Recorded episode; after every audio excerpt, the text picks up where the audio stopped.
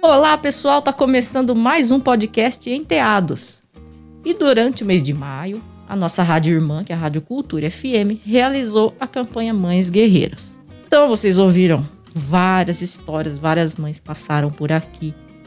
Nada mais justo, então, do que chamar a mãe dos enteados. E hoje quem vai estar tá aqui com a gente é a Carol, que é a mãe da Vitória e do Pedro. Olá, eu sou a Carol, mãe da Vitória e do Pedro. Tudo bom? Solta a vinheta, Marcão. Ô mãe! Ô tia! Vô! Mamãe! Pedro! Ô pai! Japa! Enteados, o podcast da família moderna. Carol, mesmo remotamente, seja bem-vindo ao podcast Enteados. Afinal, esse podcast existe porque você existe. Para situar quem nos ouve, a Carol ela mora em São Paulo e ela está em quarentena por conta do seu estado de saúde. Já faz um ano que você não vem para cá, né, por conta disso. Aproveitando esse gancho pandêmico, conta para nós como é lidar com a saudade dos filhos. Olha, esse ano tem sido bem difícil, né? A saudade e só entrar em contato com eles via WhatsApp, telefone, chamadas de vídeo, mas infelizmente é um momento que a gente está vivendo. Tanto eu tô aqui, né, em São Paulo, fazendo meu tratamento e sou uma pessoa de risco, né, para doença, tanto quanto a avó deles também. Então, infelizmente, a gente não está podendo se ver durante esse tempo mas espero que tudo isso acabe logo. Vira e mexe a gente troca figurinhas, literalmente. Manda um vídeo do Pedro, uma foto da Vitória.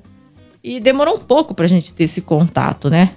E eu aposto que tem gente ouvindo que acha que esses contatos, mãe, madrasta, pai, padrasto, sempre é pra brigar. E não é isso. Eu tinha muito receio de ser uma interferência, né, entre vocês. Então eu sempre ficava na minha. E aí, quando a Vitória fez 18 anos, a gente acabou conversando e aí a gente se conheceu melhor. Carol, a sociedade, ela parece gostar de estigmatizar a mulher, né? A mulher sempre é julgada, não importa o que seja feito. A mãe não é menos mãe porque tá longe, pelo contrário, né?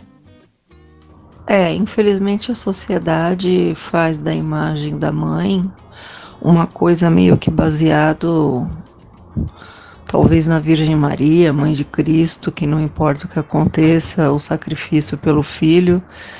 É, e é sempre ela que está presente é, nos, nas passagens, né? Depois do nascimento a gente não sabe nada de José. É, acontece que não é sempre assim, né? Hoje em dia a gente tem que entender que às vezes as coisas na vida fazem com que a mãe não possa ficar com criança por uma questão uh, no meu caso, foi financeira e de uma doença grave, e de que o meu ex-marido, pai das crianças, e a avó, né, toda a família do meu ex-marido, tinha uma condição, uma estrutura não só financeira, mas emocional, que para os meus filhos eu pensei muito mais uh, na parte deles, do que seria melhor para eles, do que o que seria melhor para mim.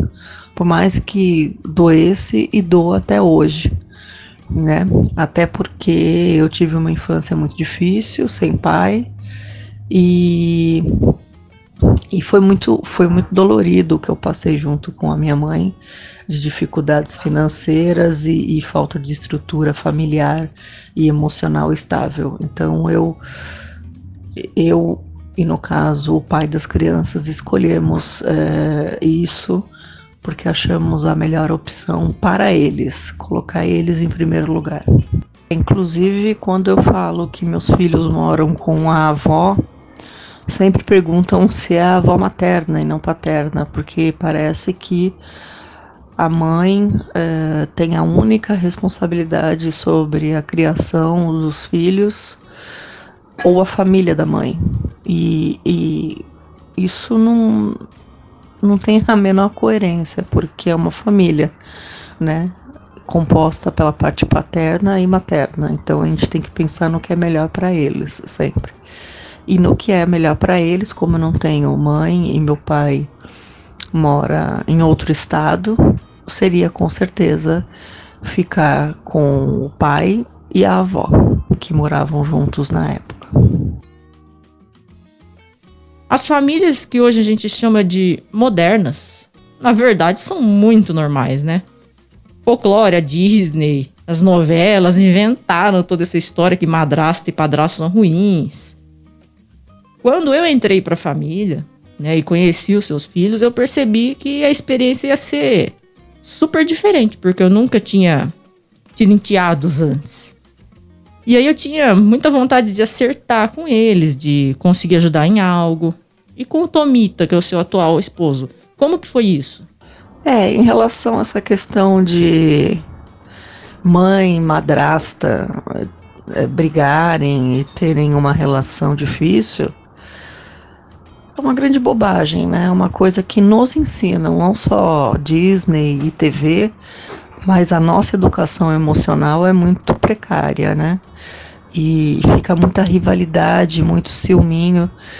Para o filho, mãe é mãe e amor nunca é demais. Então, se tiver a mãe e a madrasta presente, dando atenção, se você vê que a pessoa gosta dos seus filhos e seus filhos gostam dela, é mais uma pessoa que está ali para dar um suporte emocional para a criança. Né? Essa construção de madrasta e padrasto maus é uma construção muito complicada, porque muitas vezes a gente vê por aí na realidade que existe muita mãe e pai que faz coisas com seus filhos que a gente nem acredita, né? É, em relação a, ao seu cuidado e ao seu medo da, aceitação em relação às crianças, não teria problema nenhum, porque a gente sempre deu uma educação sem esses estigmas sociais uh, prejudiciais a eles. E em relação ao meu atual marido, Tomita, ele tinha medo de, realmente das crianças não aceitarem ele, porque desde que eu me separei e comecei meu tratamento, né, quer dizer, eu já comecei antes, né, de saúde, eu, eu me mantive solteira, fiquei sozinha, então é, ele estava com medo da, da, aceitação das crianças, mas as crianças adoraram ele e tá tudo uma grande família é, atual. Eu sempre digo que mãe é mãe. Madrasta tem o seu dia em setembro e pronto. Não tem essa história de misturar uma coisa e outra. E tanto o Pedro quanto a Vitória, eles são muito conscientes disso. O que me deixa feliz, os papéis são claros. Que recado você daria para as mães e madrastas que estão precisando de um empurrãozinho na comunicação? É como você disse, né? O, os papéis são muito claros. Mãe é mãe, madrasta é madrasta. É mais uma pessoa que está aí para dar carinho, dar atenção, porque muitas vezes, no meu caso, pela distância, né? Que, que mora em São Paulo e as crianças no interior uh, bem longe daqui. Eu acho que assim, tem que haver uma harmonia, tem que sempre colocar as crianças em primeiro lugar, né? Eu sempre falo crianças, meus meus filhos já estão adolescentes, um adolescente e uma adulta. Mas eu acho que as mães e as madrastas aí tem que pensar o seguinte: uh, aquela pessoa que está com meu filho é boa para meu filho, meu filho gosta dela. Deixa o ciúme para lá, porque pensa que assim é mais uma tia. É esse sentimento que a criança tem. Uma tia especial, uma tia diferente. E, e o que importa é o bem-estar da criança. E deixar essa coisa de, de ciúme, de posse, ou será que ela vai substituir a minha função? Mãe é mãe, principalmente quando você é uma boa mãe, que dá amor, dá carinho. Quanto mais gente dando amor e carinho para eles, melhor é.